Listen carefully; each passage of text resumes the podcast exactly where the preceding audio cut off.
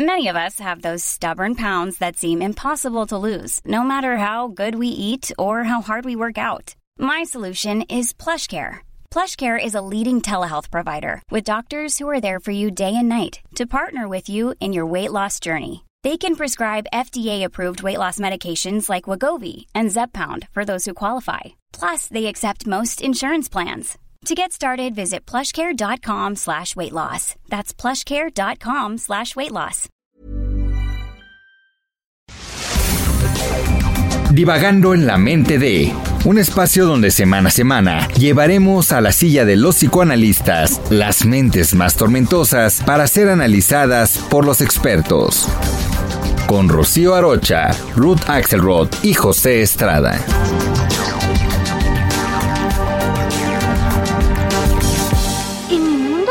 Dirías miau. Dirías, sí, niña Alicia. Nada de miau. Tú serías una personita como todas las gentes. Mira, en mi mundo, los gatitos lucirán muy lindos vestiditos. Usarán sombrero y zapatito.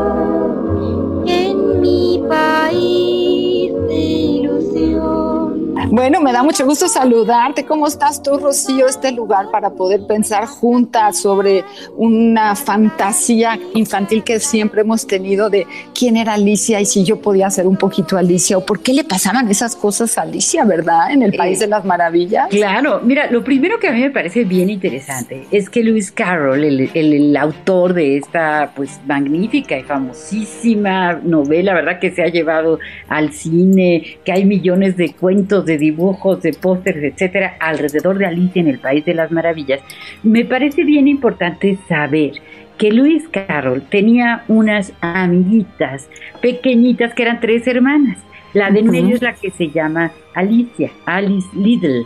Y entonces él las lleva con mucha frecuencia a pasear, las lleva al río y además tomaba fotografías, fíjate, de niñas chiquitas pues desnudas.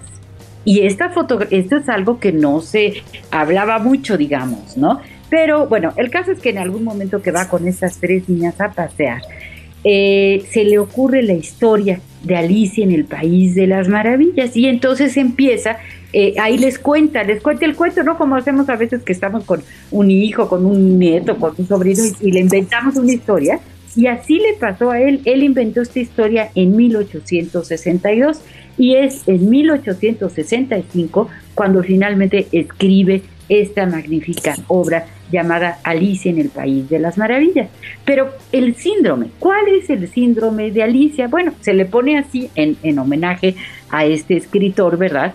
Pero es un síndrome que también se llama micropsia. ¿Sí? Es un trastorno neurológico que distorsiona la percepción visual. También se puede llamar macropsia, porque micropsia es micro, ¿verdad? Más pequeño, veo los objetos más pequeños de lo que son, o macropsia, ¿no? Veo los objetos mucho más grandes de lo que son. Y eso, eso es lo que, eso es lo que le pasaba a Alicia Rocío, ¿te acuerdas en esa? Eh, la película es muy hermosa, ¿no? Y la película es muy actual, porque si dijiste que esto es en 1865, pues ya son casi 150 años en que podemos festejar esta creación que empezó siendo un cuento, pero resultó un cuento para adultos, no un cuento nada más para los niños, ¿no? Y que se llevó a cabo en, en el Reino Unido, hasta allá muy lejos en, en, Europa, pero después de 150 años hemos visto varias películas en donde esto que tú dices de micropsia y macropsia ha sido un ejercicio fantástico en relación a la forma en donde la película nos muestra cómo Alicia se hacía grandota, grandota, grandota y veía a los personajes chiquitos y a veces ella se hacía chiquita, chiquita, chiquita y veía a los personajes grandotes. ¿Eso es? Exacto, exacto. Y también fíjate, la pelopsia, ¿no? Que es percibir que los objetos están mucho más cerca de lo que están, o la telopsia, ¿no? Tele, telescopio, tele, de lejos. ver a los objetos mucho más lejos de lo que están. Entonces, imagínate, ¿no? Que, de repente pues ves que las cosas cambian de tamaño, cambian de forma, están más cerca, están más lejos.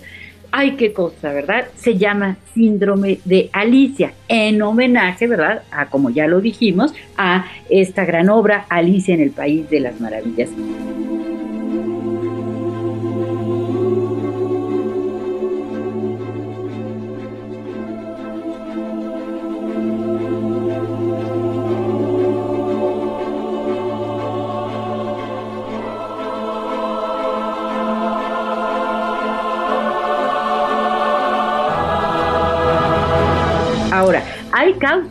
Por lo que esto ocurre.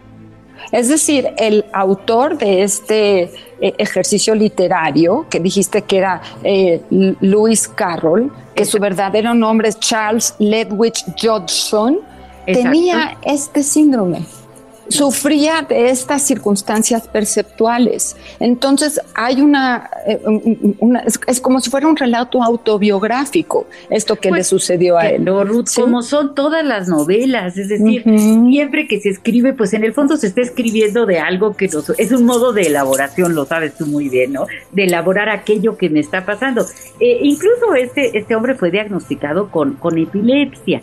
Y fíjate, es cierto que a veces cuando se padece epilepsia, pero también algún tumor cerebral y también cuando se ha eh, consumido algún psicotrópico, ¿verdad? Ocurre este fenómeno.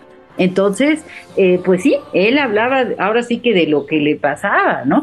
Pero hay muchas causas que nos pueden llevar a tener estas percepciones, ¿verdad? Eh, distintas de lo que son. También pueden ser propias, es decir, veo el objeto mucho más pequeño, pero a lo mejor yo me veo a mí misma más grande, de lo que soy, más delgadita de lo que ya soy, más gorda de lo que ya soy, es decir, se nos altera, se nos altera la percepción.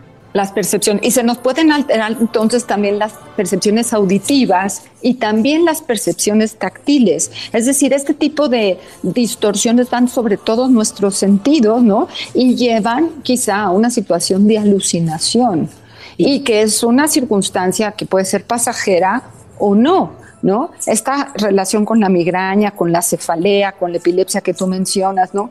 Y después, cuando esto ya queda un poquito más organizado o la parte neurológica se ha tratado, porque sí se puede tratar, quedan estas distorsiones, ¿no? Y entonces es un, es un dolor eh, del ser porque es difícil ajustarse a la realidad. Y este síndrome visto ya desde la psiquiatría es mucho más joven. Rocío, es desde 1952 que hay un, médico que, es, eh, eh, permite eh, estandarizar, escribir sobre este síndrome y entonces sí, tenemos unos 60 años de medicina neurológica que nos puede acercar a estas dolencias de las personas que tienen esta, como tú dijiste, macropsia o micropsia como síndrome. Sí, fíjate, también hay la zoopsia, ¿no? Es decir, eh, todo tiene que ver con la percepción, ¿no? Esta ocurre, eh, ¿no? Zoológico, ¿verdad? Viene de, cuando las personas, por ejemplo, cuando padecen el famosísimo delirium tremens, ¿verdad? Por una intoxicación, eh, por ejemplo, de alcohol, y entonces pueden ver animales animales que eh, les caminan, por ejemplo, por los brazos, ¿verdad? Una cantidad de hormigas, de, escarabajos, de insectos o otro tipo de animales. Y esto también ocurre con, consumos pues eh, lamentablemente eh, exagerados, ¿verdad? De sustancias que pueden ser metanfetaminas, que pueden ser el crack, por ejemplo, ¿no?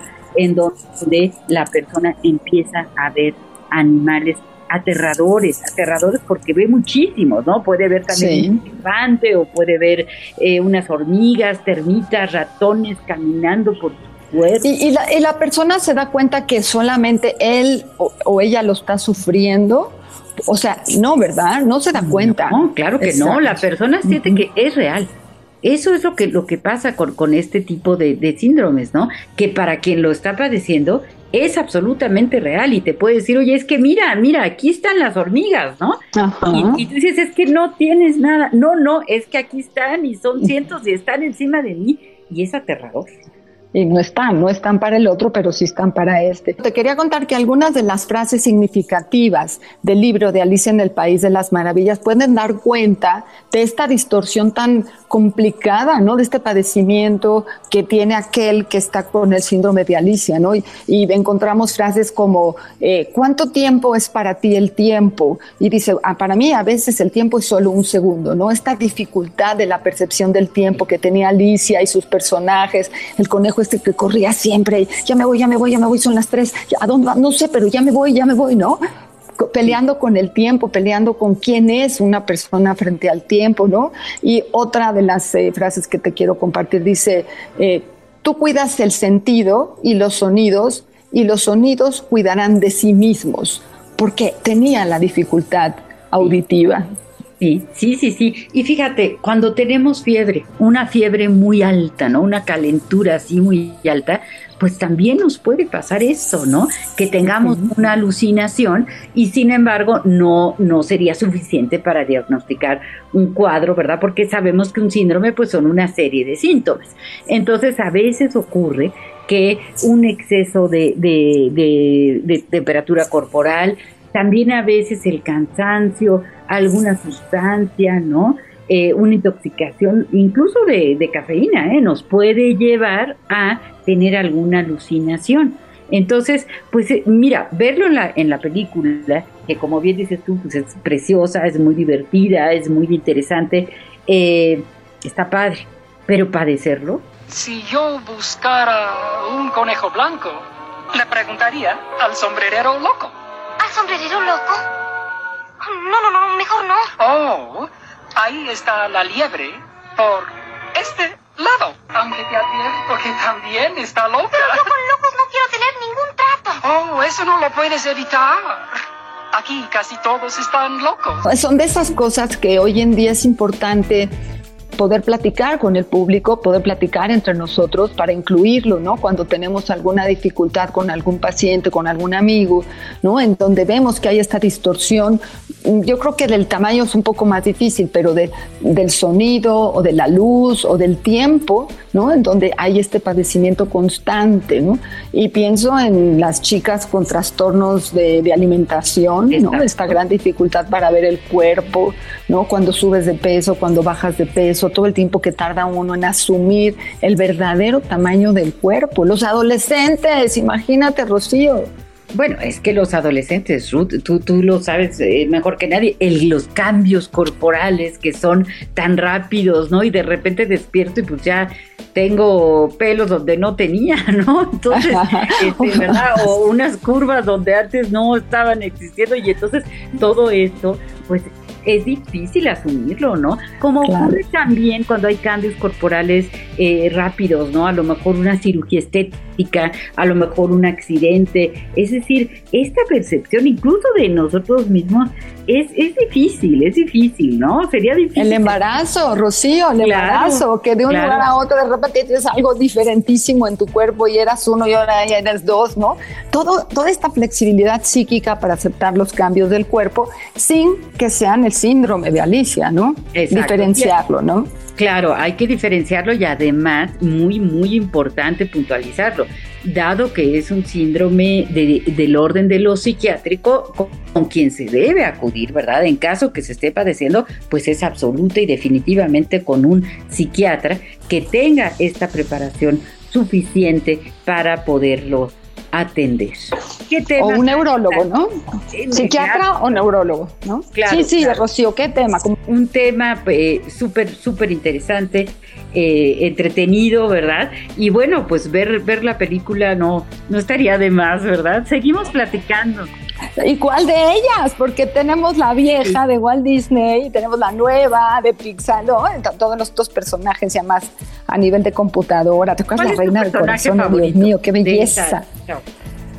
Eh, yo creo que a mí el que más me gusta es el conejo ¿no? Porque creo que me identifico con ese, ese pleito con el tiempo toda la vida, ¿no? O los huevitos, ¿no? ¿Te acuerdas los huevitos? Como a mí, a mí me encanta el gato, el gato que tiene la sonrisa y que de repente me, tengo así el recuerdo de en un árbol y nada más se queda la sonrisa y el gato se, se va, ¿no? Aparece y desaparece. Y, esa, esa conversación de a dónde, a dónde, por qué camino debo tomar, pregunta Alicia, le pregunta al gato y el gato le contesta, todo depende a dónde quieras llegar.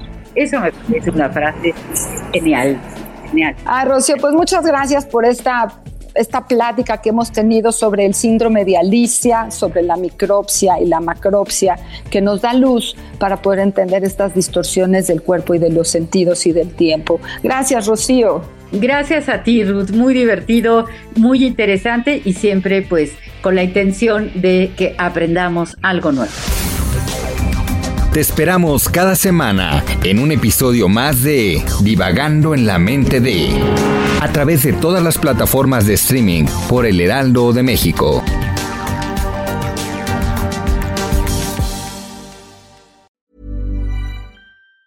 Ever catch yourself eating the same flavorless dinner three days in a row?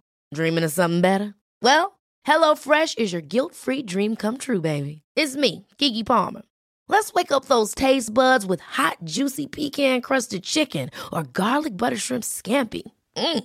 Hello Fresh. Stop dreaming of all the delicious possibilities and dig in at HelloFresh.com. Let's get this dinner party started.